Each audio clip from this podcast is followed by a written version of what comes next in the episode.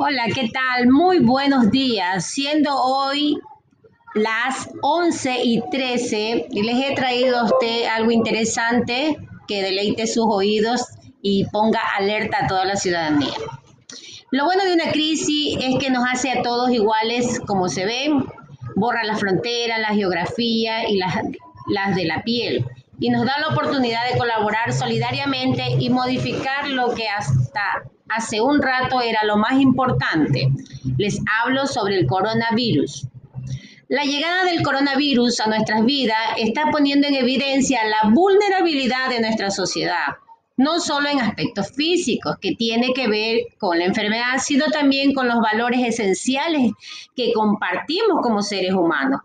Por un lado, desde el punto de vista de la salud, el problema parece afectar especialmente a personas ya muy vulnerables, con edades avanzadas y con patologías asociadas. Aún así, la mortalidad no es elevada y coexistimos con otras enfermedades que aún más mortalidad que hemos incorporado a lo cotidiano, cotidiano perdón, sin reaccionar a ellas. El problema sanitario se encuentra en la rápida expansión del virus, que puede dar lugar que falten recursos para atender al número de personas que hoy están contagiadas.